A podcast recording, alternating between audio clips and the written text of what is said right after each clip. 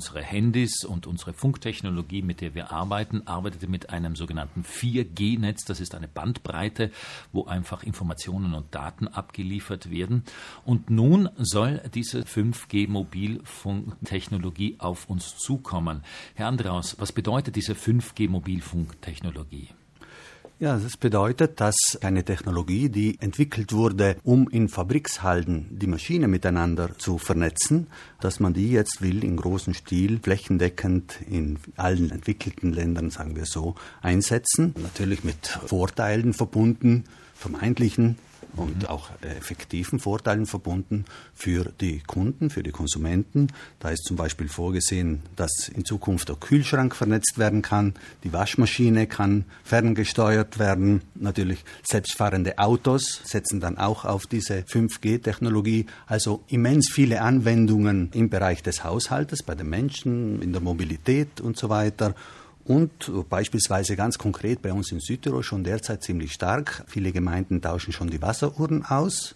Nächstens kommen auch noch die Stromzähler, die Gaszähler dazu und alle diese Instrumente mhm. werden auch in Zukunft mit dieser 5G-Technologie arbeiten. Die Vorteile liegen auf der Hand, nicht nur im privaten Haushalten, wo wir einfach vernetzt arbeiten können, aber das Ganze bringt auch einiges an unangenehmen Begleiterscheinungen mit sich, zum Beispiel.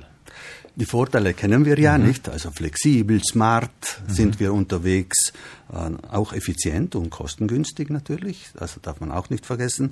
Aber man bringt sich da auch etwas ins Haus, zum Beispiel eben wenn man die intelligenten Strommesser oder den intelligenten Wasserzähler hat, und zwar eine Funkbelastung und hier sind noch sehr, sehr viele Fragen offen. Also auch eine zusätzliche Funkbelastung, weil die anderen Funktechnologien bleiben ja noch. Also jetzt haben wir noch welche. Also die anderen Antennen bleiben und jetzt werden dann auch die Gullis zu Antennen für die 5G-Technologie. Das heißt, die 5G-Technologie ersetzt nicht die 4G-Technologie, mit der wir ja heute weitgehend arbeiten, sondern kommt noch hinzu.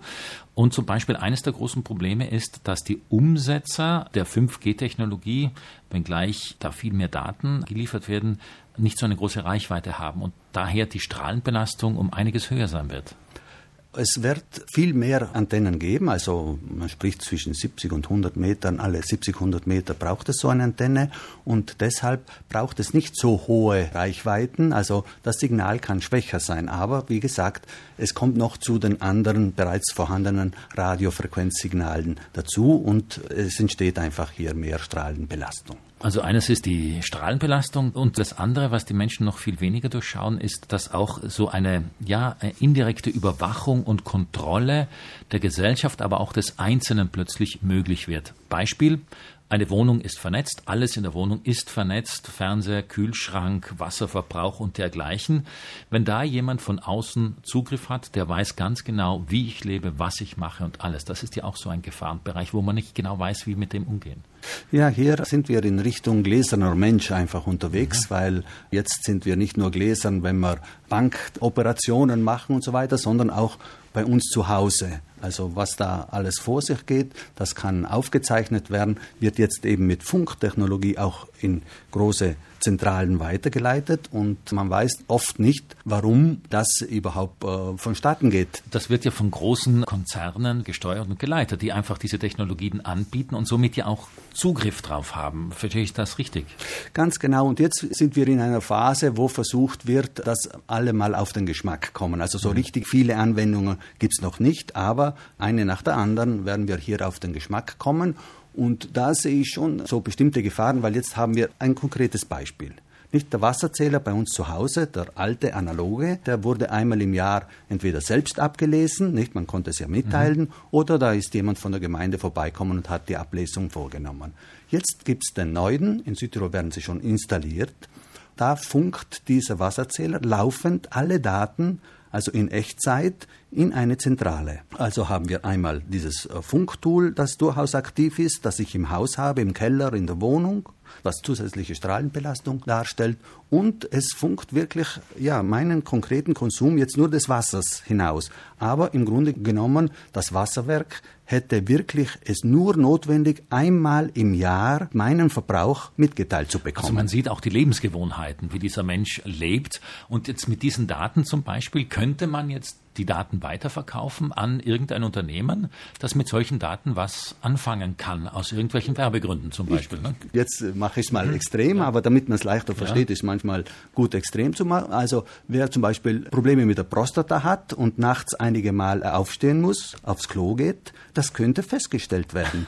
und nicht ja. morgen bekommt der Betreffende, also das sind mhm. sehr wertvolle Daten. Es ist natürlich verboten, diese heute zu verwenden, aber wir wissen es schon, wie es mit Verboten ist, wenn ein wirtschaftliches Interesse dahinter stehen könnte. Also morgen könnte diese Person dann ein Angebot bekommen. In Deutschland ganz groß wird es diskutiert, das 5G-Netz soll kommen. Auch in Italien das 5G-Netz soll kommen, wird auf politischer Ebene diskutiert. Jetzt ist ein Moratorium im Gange. Das heißt, man versucht über ein Volksbegehren einen Aufschub zu erzielen, weil man eben diese Aspekte, die wir jetzt besprochen haben, nochmal genauer analysieren möchte, die Bevölkerung genauer informieren möchte. Was hat es mit diesem Moratorium, mit diesem Aufschub auf sich?